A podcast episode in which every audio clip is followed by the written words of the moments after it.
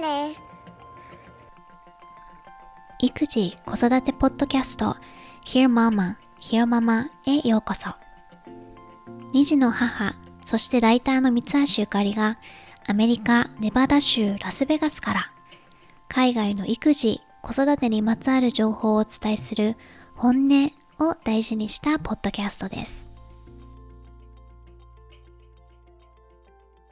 皆さんこんにちはひよママエピソード71へようこそ今回はオランダ在住の岡さんご夫妻にゲストに来てもらいました岡則之さんと岡千尋さんです岡さんはフリーのライターさんで編集者さんでいらっしゃってライターつながりで日本にいる頃から知り合いなんですが今回だいぶお久しぶりという感じでした千尋さんはハンドメイドでベビー服を作ってらっしゃるそうですで、ご夫婦で登場してもらおうとなったのは、お二人が海外移住家族の夫婦会議というポッドキャストを配信されていることがきっかけです。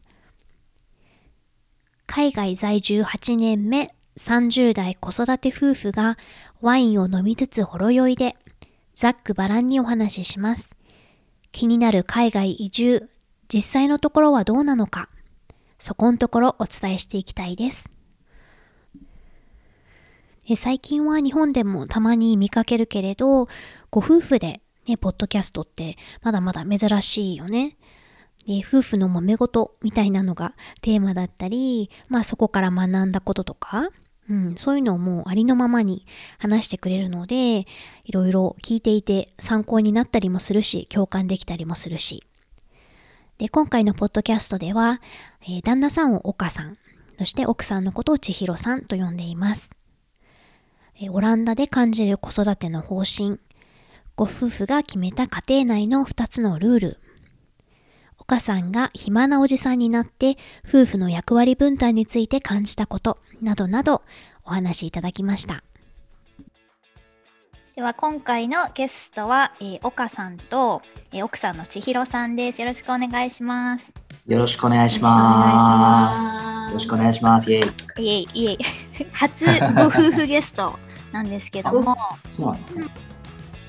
えっと自己紹介をなんかそれぞれ簡単にしていただいてもいいですかね。はい、わかりました。はい。今僕らはですね、まあ、夫婦と、えっと、子供が2人、上が4歳の女の子、下が2歳の男の子。で、今、オランダ在住の5年目うん。だよね。六年、こんうん、そんな5、もん。 6年目。はいで、その前に、えーシンガポールに2、3年住んでいた。 2 3年する。だから、えー海外在住歴は全部で7、8年。あ8年ぐらい経ったんじゃな。はいい、はい。岡夫婦です。あれですね、最近のビッグニュースはなのでお家を買われたってことですよね、オランダに。そう、そうなんんでです。す。いつ買うってなった夏ぐらいやね、買おうか、みたいな話になって、もうほやほやの話よね。鍵受け取ったのいつ1月の20日。そうねおーすごい。え、じゃあ今新居ですかいや今です。リノベ中で、そう。もう絶賛床剥がして壁塗ってっていうの ね。うん。そうやってるところで、3月中に引っ越せるといいなっていう感じで。そうそうそうそうそう。じゃあもうカウントダウンですね。おめでとうございます。う。いやーね、海外で家買うね。うん。いや、本当ですよね。でも、その、お家を買ったっていうのは、もうこのままなんか、この先オランダに、まあ、永住まで行かないにしても、しばらくはオランダでっていう感じなんですかね。そうよね。まあそうやね。子供の教育で考えると、うんうん環境もいいし、そうだうね。んう。ん。まあ、教育とあと子育てのしやすさ。幸せさうんうんうんううんん。うん。へえ。まあ、例えば、僕ら外国人だけど、うんなんかこう、外国人扱いされずに、うんうんうん。こうなんかすごい育児しやすい感じ、うん、なんかあの、うんこっちのオランダ人と同じような制度で同じケアを受けられるみたいな。そうなんだ。うん育児手当とかね。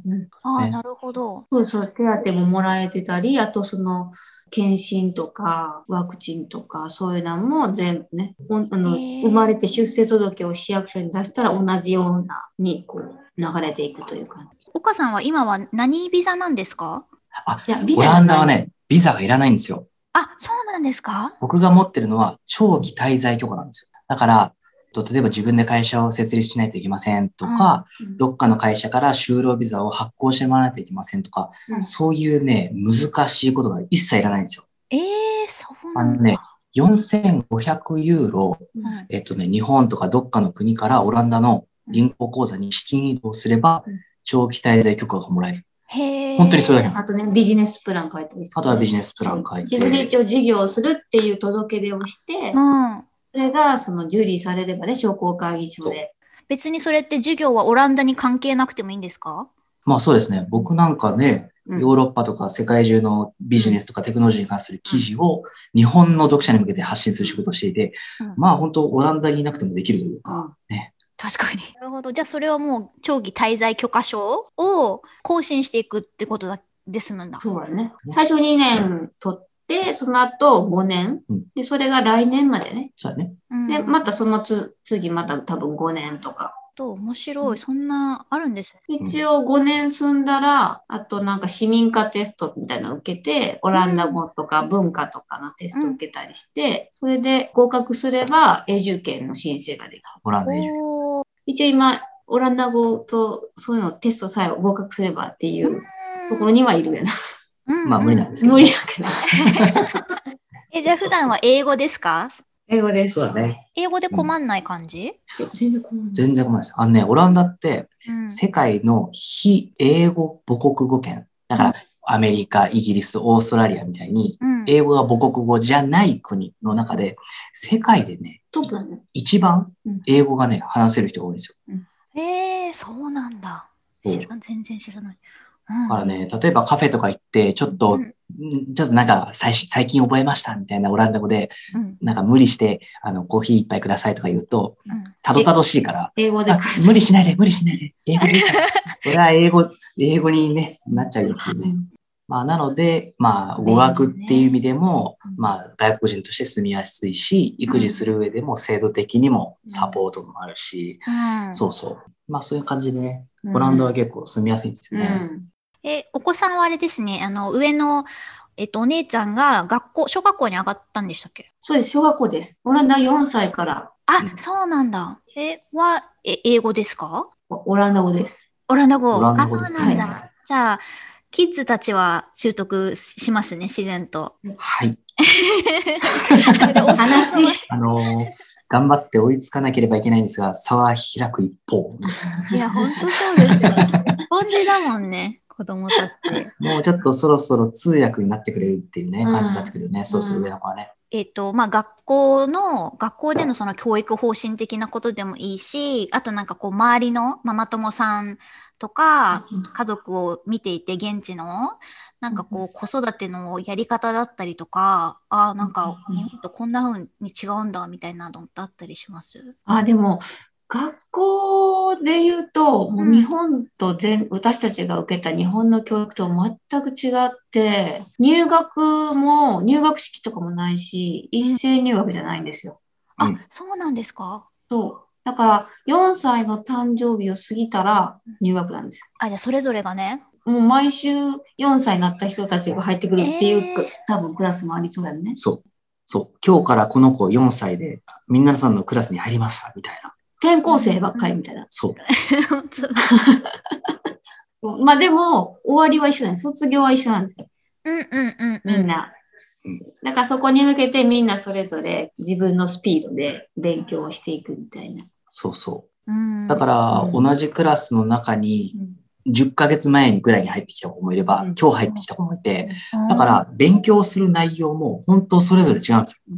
同じ教室の中でも、この子はこの机で、この教科書を見てやってるけど、うんこの子は3、4人ぐらいのグループで前に先生がいて、なんか座学でやってますとか、本当に一つの教室の中にいくつも景色があるみたいな、そういうう感んなんかじ。もうねや若干モンテソーリみたいなのな感じなんですかね、うんうんうんうん確かに確かにそうモンテッソーリ、全体的にモンテッソーリみたいな感じのイメージよね。うんそうだね今のところ今月何をどういうペースでやるかっていうのは自分が決めるっていうのは、そうだね。だいたい公立校そんな感じかもしれない。うんねあそうなんだ、留年とかも普通にするもんね。そうそう、する。しかも、その子供が自分はなんかこう、まだ完璧にこの学年の話勉強分かってないから、もう一年やりたいとか、あじゃあ子供の意意思が尊重されるあとなんか聞いた話では、4歳、5歳、6歳あたりの、まあ学年で言うと1年生、2年生、3年生あたりをうん、こう留年してやっておくと、後々大学出て、みんなパーンって社会に出されるときに、社みんなが例えば20歳だったとしたら、その子だけ21歳、22歳っていう人生経験があるから、勝てるみたい な。そう、社プラ会ス。教育に、何社会競争に勝てるみたいな。そうね。のを目指して留年わざとする人もい る。早い段階で。ず面る賢白いいね。そっか、それってじゃあ、なんかあれなんですね。なんか留年って例えば日本とか、まあアメリカもそうだけど、まあどっちかというと失敗って見られちゃうけど、そう、全然そうじゃないんでですね。。うんうん、みたいですよ。へえ。もうね、入ってきた時スタートが違うから、うんもう比べようもないっていうか、ん、うんあーね、早く入ってきたことを比べたらそれは負けるよねっていうところもあるし、うんうん逆にその同じクラスの中で最近入ってきた子のなんかおお勉強のお世話を隣でしてうん教えてあげるみたいなコミュニケーションが生まれるらしいです。ああ、そうなんだ。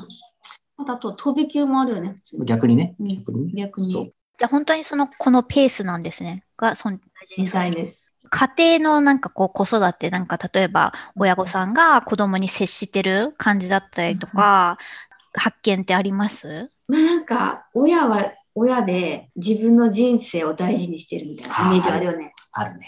うーん。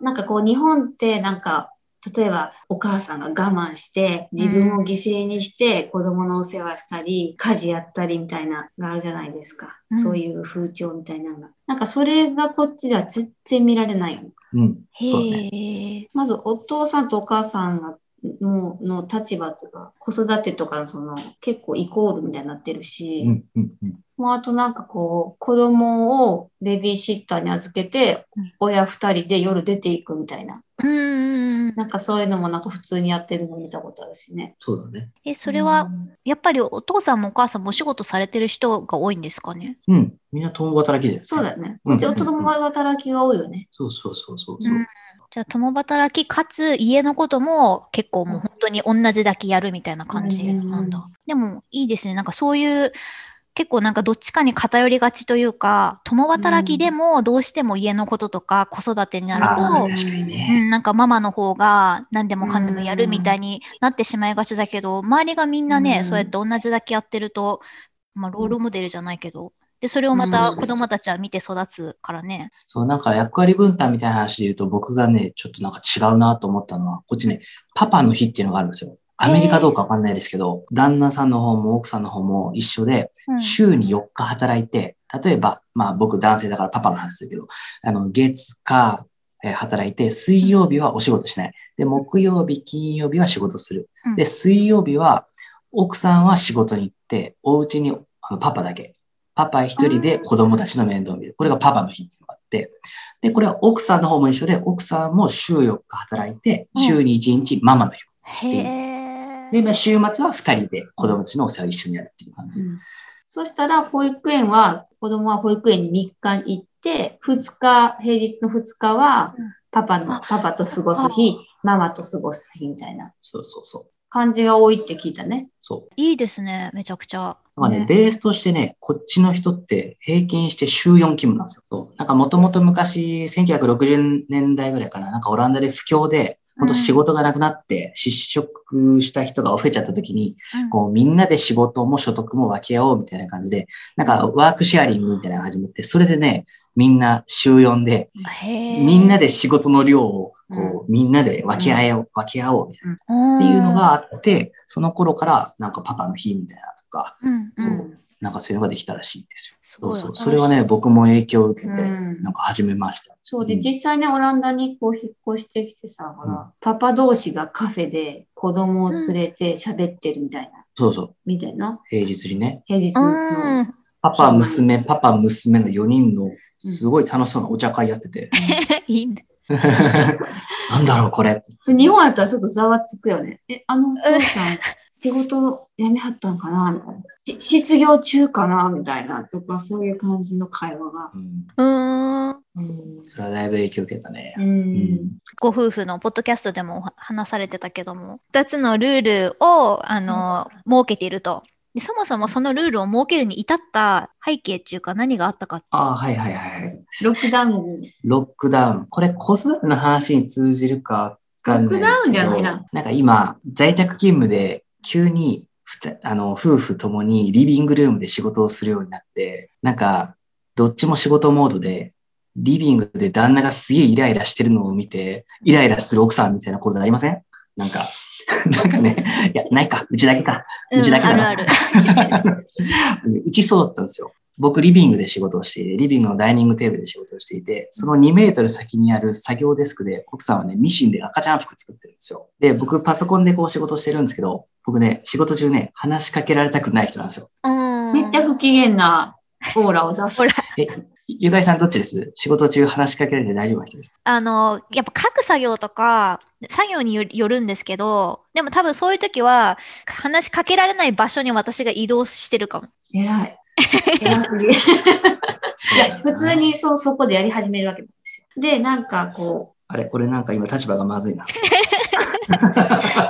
う、ね、な、なんだっけ、す、すべての指示が、まあ、私の彼の会社の会計とか経理みたいなのを担担当してるんですけど、いつもお世話になっております。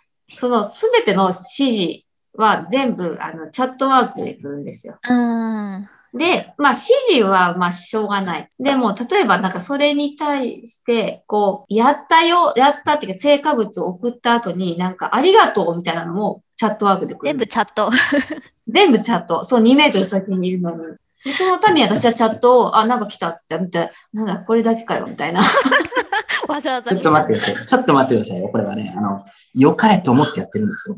だって、僕は例えば原稿の編集をさせていただいたり、他のライターさんとね、こう、ミーティングをしていたり、その時に話しかけられたくないなと思っている。それはきっと僕だけじゃない。全人類そうだと思って、あの、他の方々にご迷惑かけないように、奥さんにもありがとうねって、チャットで送ってるんですよ。うんまあ、それはまあ個人のあの、理解の違いみたいうな。ん。うん。で、それでちょっと喧嘩になって、うん。そう。ねもうそんな風な態度をリビングルームで取るんだったら、箱作れって言われて、箱の中で仕事しろって。いやいや、リビングルームに箱置いたら、それ嫌でしょ、そんなリビングルーム。忙しい時だけこうやってかぶんです。そうそう。だから、そのもう本当に仕事やってる時は効率的に集中してやりたいんだっていう人と、うん。あの仕事中も和気あいあいと、天気いいね、晴れてきたね、仕事なんかいいさ、みたいな、そういう雑談もしながらやりたい人にも分かり合えない感じをどうしたらいいのかっていう話がまずきっかけとしてあったんですよ。うんうんうんうん。で、それで、その、朝会っていうものをして、うんあの、その日の仕事をシェアしてね、そこのな、大体この何時ぐらいから、こう、こういう集中したい作業をします、みたいな。う。うん。で、それ入るとき、あ、さ、あの、朝聞いたな。だから話しかけるとこう、みたいな。そう、リビングルームのダイニングテーブルの前で僕のパソコン開いて Google カレンダーで、今日はね、こちらにこのような重たいタスクがありますので、この間だけは本当に話しかけないでくださいって言って、だけど、で、シェアするんですよ。でも、うんうんそれを知ってても、なお話しかけないといけないんだと思って話しかけてくれてるんだと、うん僕が分かっていれば、うんうん。分かった。僕は今話しかけられたくないけど、 一旦ちょっとパソコン閉じますって言って、こう向き合える、うねんうん。あともう一個はね、その、もう一個、もう一個食、ランチ後のコーヒー散歩っていコう、ーヒね、ーさん。うん。いうのを取り入れたんですけど、それはランチを作って食べた後、片付けして、こうなんか、もう仕事始めたいんだけど、あっちはま、どうするのかなみたいな、ちょっとよくわからない空空気が漂うことが多いんだよね。緊張感ね。うんで、俺は仕事戻りたいぜ、みたいな。いや、ちょっと待って、それ俺だけじあゃでもないですよ。私の場合も、私はもう仕事やりたいんだ けど、あっちはどうなんだろうみたいな。あ、それはやっぱりお互い一緒に始めないと家のことや、片方だけやってるのがフみェアじたゃいない。うなん。っていうのもあるし、ね。で、それでもう思い切って散歩に出かけよう。うんあの、サラリーマンとかね、会社員そうそうそのう人たちがランチ外に出て、で、まあなんか食べて、まあコーヒー買うなりなんなりして、オフィス帰ってきて、はい、やろうみたいなうん感じの制そ度の間ね。ね。そうそうそうそう。うんうんやっぱりこう、パソコン、スクリーンの前から無理やりにでも自分たちを引き剥がさないと、うんうん。あのね、仕事しちゃうんですよ。うん。パッパやりたいし、うん。そうね。いやそういう会話とか大切。わかる。わかるんだけど、まあ仕事片付けてからでもいいじゃん、みたいになる。うんうんあ、でもそのコーヒー散歩おすすめよね。そいいよのね、なんかこう、喋るスクリーンもないし、うん休憩時間っていう頭だし、なんかいろいうんろシェアしたりだとうか、子供の話したりだおとか。お子さんもいないもんね、その間そうは。そうそうです。うんまあそこでね、自然に仕事の話にもなるから、うんうん今こういうことを頑張っております。こういうことがちょっと最近まずいかなと思っています。みたいな。うん。そうすると、まあこう相手がうんふとした時にうん、なんか元気なさそうだな。どうしたんうだんうん。って時に、あ、あれ、あのことかなっうんてこうなんか想像ね、できるといううんか、そう確そうかに、そう。確かに。逆に相談しやすくなるよね、あるしね。子供に対してイライラしてる時もなんか、あ、わかる、それ。仕事でなんか大変なことがあるって分かってたら、なんかこう、カバーができそううんうん。そういう時もあるよなって思思な。えるっていうかね。あの、役割が逆転しした話、はあいはいはいさんが暇なおじさんにななろう、なってっていう話。うん。まああの、 さっきあの、パパの日って話したじゃないですか。はい。まあ僕もともと週3しか働いてなかったわけですよ。うん。週3しかね。うん。で、週3で仕事を回してたんですよ、頑張って。なんですけど、もう一日暇な日ができたんですよ。うんあの、下の子の保育園の日を一日増やして、うあーん。の、あまりにも下の子が大変だから。ごめん、 もうパパ無理だっつって。あま保りにも育園に行ってくれ。二人がね、あの、ロックダウンとかあって疲れてる上に二人のうん。わかる。同時子育てみたいなのね。まあ、それで今までは、あの、まあ、週3で回っていた仕事を週4で回せるようになった。だから仕事の量は変わらないのに仕事できる時間が1日増えた。すごい。もうチャンスみたいな感じで、 もうその日は午前中だけで仕事をやったとしても、午後午後は何もしなかったとしても、仕事が回る状況になったんですよ。これいいなと思って、これがね、暇なおじさん政策って呼んでるんですけど、 あの、それによってね、何が良くなったかっていうと、仕事をする。で、携帯いじったり、あの、つなんか動画とか見てリフレリラックスする。うん、それでもなお時間が余るんですよ。うん、そうするとようやくね、こうなんかお家の中の散らかっているところとか、あれ、ちょっとなんか奥さん今機嫌悪そうだとか、なんかそういうことに気づき始める。うーん夜ご飯作ろうかなとか、ちょっと植木の鉢植え変えとこうかなとか、あ、最近水やってなかったな。うんそうなんかそういう風にやって、徐々にね、僕の方がうん家事をするようになったんですよ。もこれがね、立場逆転。で、最初ね、すごい気持ちよかったんですよ。本当になんか、今までは、ああれやんなきゃ。でも平日は忙しいから、週末に後回しして、週末にまとめて片付けようとか思ってたことが、うん全部平日にパッパパッパ片付いていくみたいな。うんうんまあ、それにちょっと僕も料理するようになったりとかして、作れるものも増えたりとかして、どうだ、美味しいだろうみたいな感じで、こっちも気分よく楽しくなってくる料理が。うんなんですけどね。うんあの、どんぐらい経ったらそうもならなくなっいやた。まあ、で、それと同時ぐらいでそ、私が暇なおじさん制作が始まってから1、2ヶ月後に、あの、ポップアップストアをやるっていう予定が確定して、うんでそれに向けて、こう、いろいろ準備をし始め、でなんかこう、忙しくなっていくわけなんですよ。うんで、そこまで忙しくなかった時期は、それでうまく回ってたよね。二人でいろんなうん後回しにしてたことを片付けたりだとか、うんだけど、その、いよいよ、もう、めちゃめちゃ制作やらないと間に合わなくなってきたのってなった時に、そうなると、こう、私が家事ほとんどしできないみたいな、っうんていう状況になってだっね。て。でで、 なんかさ余裕があるときは最初、ああ、ごめん、洗濯物また今日もやってもらっちゃったね、 ありがとうっていう一言があったんですよ。うんだけど、そのうちうにん、やって当たり前だと思ってんじゃねえか、みたいになってくるわけですよ。 あれなんか最近ありがとうって言われてねえな。なんか報われねえなってなってきて。なんだけど、やっぱりそのなんか、忙しくてやってもらっちゃってるっていうちょっと負い目もあるじゃないですか。うんだからその、ありがとうって言ってる自分もちょっと嫌だ、みたいな。うん忙しさに暴殺されて、うん。家事もできないような認めちゃってるみたいな。そう家事ができない。余裕がないことをね。認めている。うしかも相手にやってもらってる申し訳ない。だから、なんかありがとうも言いづらいみたいなんうんうん風になる。だけど、こっちからしたら、なんか最近僕ばっかりやってるな、みたいになってきて、なったんだよね。なりましたね。なりましたよ。で、しかもね、うんそういう風に忙しくなってくると、だんだんこう、イベント当日のことを思いた、こう想像とかして不安になってくることがあるみたいで、うんしこれ今制作活動、イベントの準備やってるけど、意味あんのかなあ、ちょうどね、なんかね、みコたいなロナでロックダウンなるかならないかみたいな。で、ロックダウンになったらもうその準備してるのが終終わっちゃう。プラス、そもそも観光客も全然来てなかったから、そもそも出したところで売れるのかみたいな。うんうんそうそう。人は来る、お客さんは来るのかみたいな。っていうのの、なんかこう葛藤みたいなのがあって、で、そんなこと言われるとですよ。いやいやいや、あなたがイベントやるって言ったんでしょ。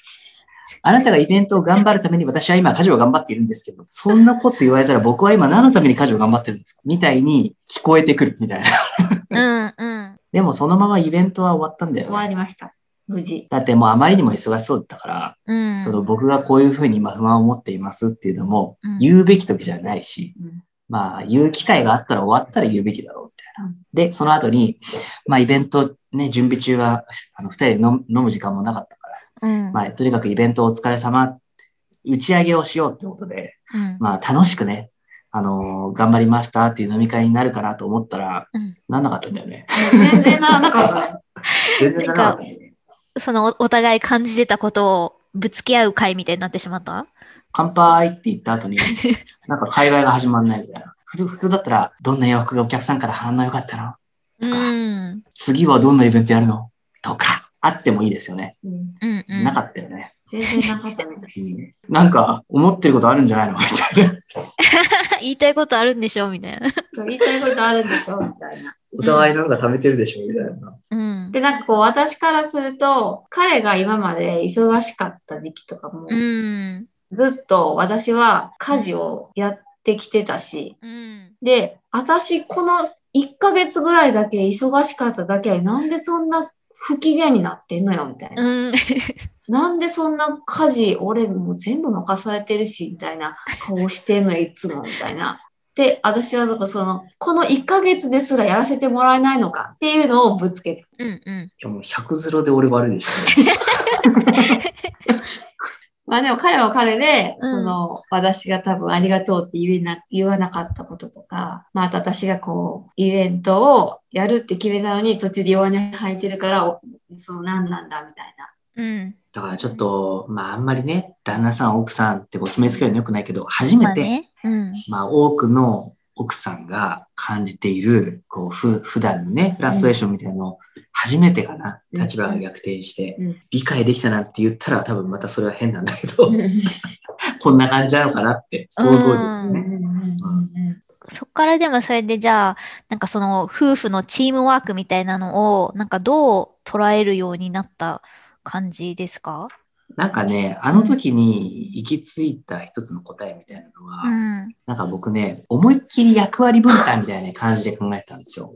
うん。だか、ら、あの、イベントは奥さんが頑張っていること。で、家事や育児は僕が今は頑張るべきこと。みたいに、本当になんかもうはっきりと分担された役割の中でやっているっていう感じだった。うんなんだけど、もっと奥さんがやっていることとか、奥さんが始めようとしているイベントとか、うん。なんかこれも自分のプロジェクトだというふうにもっと思っていれば、多分イベントの準備が佳境に差し掛かった時に、うん、ありがとうも言う余裕もないほど追い込まれてる奥さんのお気持ちを理解できたんだろうし、うんやっぱりそれまでは本当役割分担で やってたんで、で、それが効率的だったんだとは思う。うん、そう。だけどでもなんかこう、役割分担してるからこそ、その役割で固執しちゃってて、みたいな。それ以外のことは知りません、みたいな。じゃあや役割分担を超えて、なんか一緒にやっていくのは、なんだろう、なんかそれだけその普段からじゃあその仕事のことなり、何やってるんだよみたいなことのコミュニケーションを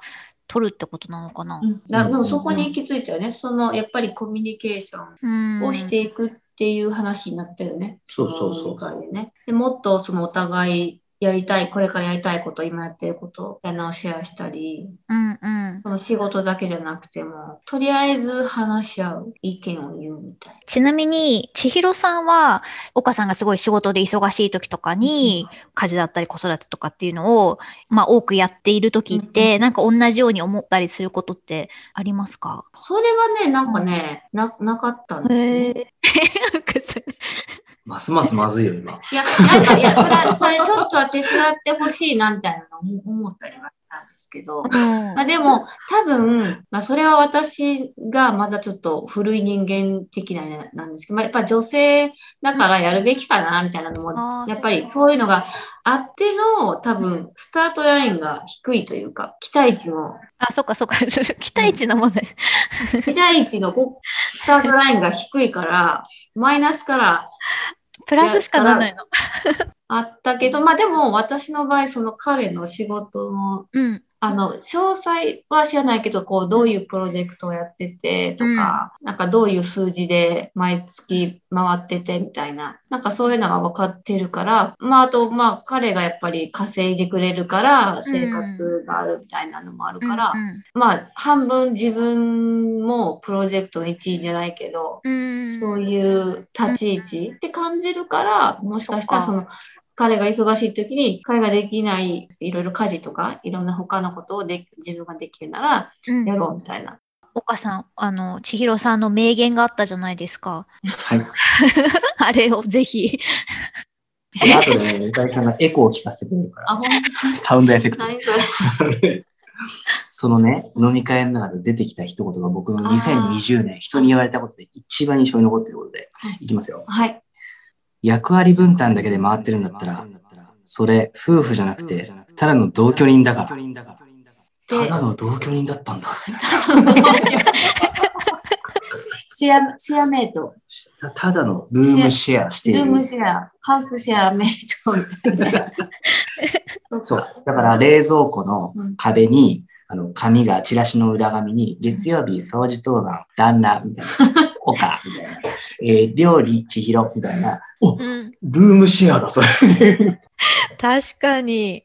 だって、その、イベントが忙しくなった時に、これやる意味あんのかなって言った時に、いやいや、あなたが決めたことなんだから、なんていう発言は出てこないでしょ。これもしもそのイベントを自分の仕事のように思っていたら、うん。んどうしたそんなことないよ。なんかできることあるいや、とにかくでも相談だけは乗るし、うんこ。れがサポーターとしてはあるべきなのに、自分がやるって言ったんでしょ。ひどい。ひどっ。ひどっ。ひどい。いや、ルームシェア以下だよ。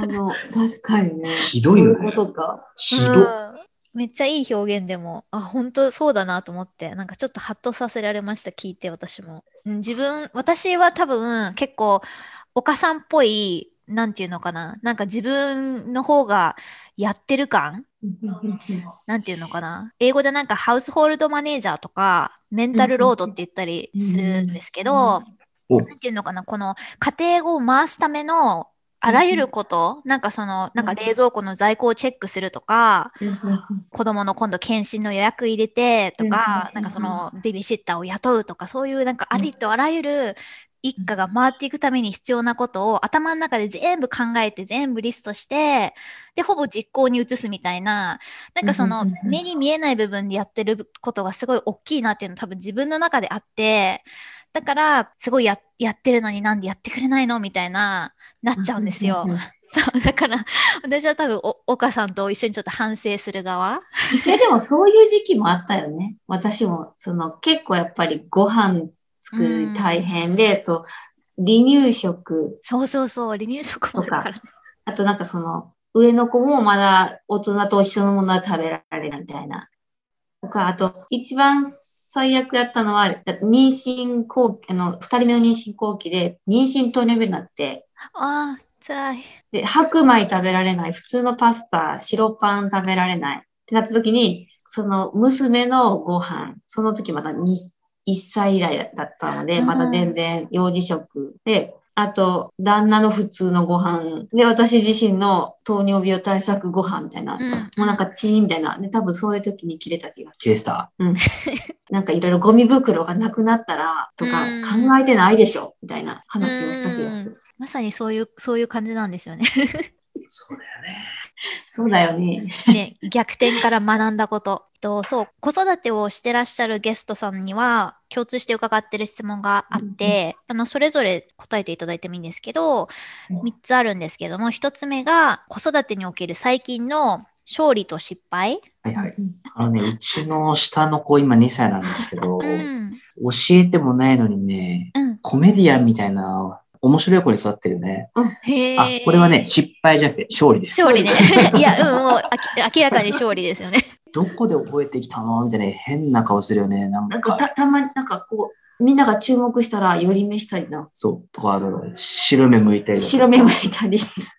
あと、一番面白い芸がね、フローズン、アナ雪。の、アナ雪のあね、の、あのレッド・イット・ゴー。レッド・イット・ゴうんー。うんそう、アリーナあのの、あの歌ね、をあ流の歌がすと、あの、口パクで、サビのところで口パクの大熱唱してくれるんだよね。 かわいい。こうやってもうなんか、もう全然ポッドキャストだから伝わらないんだけ そう、今、表情豊かに岡岡さんが真似してくれてんだけそどう。でも口パクっていど、でう。も口パク。これは勝利だね。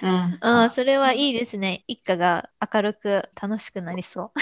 失敗ね。失敗ね。これね、ゆ失かり敗とさんいにうもか、相談したいうんちょっと修正したいなって思ってるのが、うん。なんかね、ちょっとね、上の子が得意なんですけど、ではそれに、それでまあ下の子もちょっとそれに止まりつつあるんだよね。うんなんですけど、女の子はピンク、あー男の子は青みたいな、うん。そういうのがすっごいあってね、子供の中で。そう。え、4歳のお姉ちゃんが。はい。もうピンクが大好きで、で、男の子は青、緑みたいな。ああ、そうなんだ。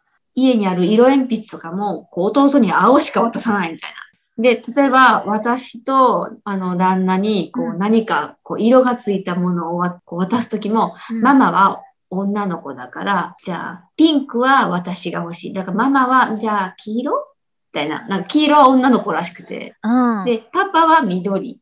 な、で、下の子は青みたいな。なんかそういうふうにこう、あ、そうななんんかだ。ちょっとね、偏りすう。ぎちゃうんなんかあの世の中のピンクが好きな人たちには申し訳ないんですけど、うんあんまりね、ピンクピンクみたいな女の子に育てたくないんですよ。なんかそういうね、そう、女の子、男の子みたいなんじゃなくて、うんなんか、一応なんかこう、小さい時から、もうなんかこう、服、服装、子供の服装は、できる限り、こう、中性色みたいなねあ、とかそういうのを選んでききたんですけど、やっぱり保育園とかでこうあー影響もあったりとかしてうん、でだんだんその色が強まってきてるね。まあね、もう徐々にもう自己主張も強くなってくるし、うんもう言っても聞かないから、じゃあもう自分で選びなさい。はい、ピンクってなるから、そうするとこう、ピンクが好きっていうのがこうね、強化されていく。うんそれがね、ちょっと今の課題やね。そうだね。どう修正していくか。絶賛ピンク期やね、今ね。なんかフェフェーズなんですかねみんなあるもんなのかなまあでも、ねえなん、かママが積極的に青着ちゃうとか、パパがピンク着ちゃうとか、うんふんふんふんふんふん確かに。持ってるよね、赤い服。ああ、なんかピンクの、そうう、んピンクの T シャツ着てると褒められる。ああ、確かに。あ、そうなんだ。でもパいいでパすね、。パパ、これかわいい。 そうそうそう。ピンクの、確かに、ピンクのセーター着てたら、ママこれ似合うねって、それは私は、私は、あれか、青いの着なそうだね。もっともっと、うん。これピンク着ていこう、そうしたら。うん、ミックスしていからね、私たち自身。絶対、うん、好きな色でいいんだよって別うんに性別に関係なく。はい。えっと、2番目の質問が、自分の親がしてくれた子育てでうん真似たいことと、まあ、反面教師としてこれはしたくない。何、なんで、 バラ、うん、これね、うん、ちょっとゆかりさんも含めてディスカッションしたいポイントやね。はい。うん。あじゃあ、まず奥さんから。私は、まあ、親がしてくれたことで真似したいこと、子供に対して。うんうん。日本ってお祭りやったじゃないですか。うん夏祭りとか。で、お祭りに行くとき、なんか1000円渡されるんですよ。これ使っていいよ。うん。で、帰ってきたら、その使い道を聞かれるんですよ。うん。うん。うん。なんか細かく。っていうのが、なんかこう、使い道聞くからねって、なんか言われてたかな、確か。だからなんかこう、自分でも、あ、なんか変なことに使っちゃいけない。なんかこう、うん。掛け事みたいなとかに使ったり、無駄遣いしちゃいけないな、みたいな。あと意味を考えて使わないといけないな、みたいな。うん。で考えていろいろ買ってたのを思い出して、あ、なんかそういうのがいいなって。携帯電話もそんな感じだったんでしょあ、そうです。高校入る時ぐらいに携帯電話をうん。買ってもらったんですけど、携帯電話を欲しいって言ったら、どの会社が良くてどの機種がいいか、全部プレゼンしなさいって言われて、で、携帯会社にあの、全部行ってパンフレットもらってきて、全部こんなか、あの、大きな紙に表を作って書いて、うんあの、父親にプレゼンするっていう。うんうんうん。まあ、それは結構今でもこう、いろんなものを比較するみたいな、そういう癖がついてよかったかなって思う。確かに、ただ買い与えられるより。うん、まずいね。まずいね、これは。まずいね。今、ゆかりさん拍手してたで しょ。 うんね。あ千尋の話聞 いて、いいお父さんみたいな。あのね、僕がね、親にしてくれて真似したいことがうん真逆なんですよ。ほう。僕ね、俺欲しいって言ったら何でも買ってくれるんですよ。うんうん。例えば携帯電話にしても、なんか見た目がかっこいいやつ、これ、うんうん。入って、買ってもらえたし、割と早いタイミングで。あとなんかこのコート欲しいって言ったら、ちょっとあんま言えないようなね、中学生が着るようなコートじゃないんだけど、うん買ってくれたりとかしたわけですよ。へえ。でね、いや、今の話だけ聞くと、えって感じなんだけど、うん、僕、これのおかげで、うん。欲しいと思ったら手に入るっていうマインドセットになってるんですよ、僕。だうんあから、いや、もちろん、自動、自動的に何か手に入るわけじゃないですよ。でも、欲しいと思ったらいつかは手に入るもの。だから、手に入る方法を考えようとか、手に入るプロ、入るためまでのプロセスは、割と楽しいことだったりするんですよ。あ。うん。ここがね、僕と千尋の間の教育方針の違いの一つではあると思います。多分うんああ、そっかそっか。だからどっちにもなんかいい、いい悪いがあるかもね。だから、ななんかよく娘が、これ欲しいって言ったら、わかった。じゃあ今日夜パパネットで買っとくね。みたいな話なんだけ ど。ポチ。はい、また。はい、またそうやってすぐって話だし、こっちからすると、いやいや、たまには買ってあげてもいいじゃん。たそまれにで実際、それでちょっと遊び方を学ぶかもしれないしさ、自分で一人で遊び方を学ぶかもしれないよ。結構でもそれ日常的になんかちょっと衝突しちゃいそうなうん感じがしますね。まあでもそれで言うと、なんかこう、どっちにもメリットはあるか、デメリットとデメリット。うん。うん、なんかバランスなのかなって思ったりするけれども。えうんゆかりさんはどっち派ですかうーんなんか工夫したりとか自分で考えるっていう力は育つといいなって思うから、うんあんまりなんか何でもやってあげちゃったりとか、うんあのだからそうですねなんかね今例えば長男がうん何でもいいけどレゴで遊んでてとかっていう時とかも、まあ、手伝ってって言われたら手伝うんですけどそうでなかったらなんかちょっとできてない様子を見て自私から手出しちゃったりとかっていうことはしないようにしてて、なんかそういう意味だとどっちかというと千尋さん派なのかな。うんああ、そうだとう思う。んでも確かにそのおもちゃをそんなに何でもかんでも買ってもらえる家庭ではなかった。うんだからこそ、なんかこう、いろんなものを作ったりとか、住んでた、実家が田舎だったんで、うんこうなんか外に行って、自然の何何かで、例えば山山に行って生地作るみたいな、うんそういう系ですよね。うんうんなんかそういうのをやってきたっていうのがあるので、その、そこでこう、学んだ、こう、なんか作り出すみたいな、っうんうんていうのはあると思うなって。まあね、でもそのチャ、チャレンジを与えてあげるっていうのは別にそのものを買うっていうことに限らず、あうんうのん生活のいろんなシーンでできることだから、どっちもなんか両立しできそうですけどね。うんえじゃあ反対のその、これはやりたくないなっていう両親がして、したことで。だから、えまあでも、あんまりないかな。このポッドキャストも親聞いてるからな、ちょっとな。旦那がシェアしたら、うちの親は聞いてます。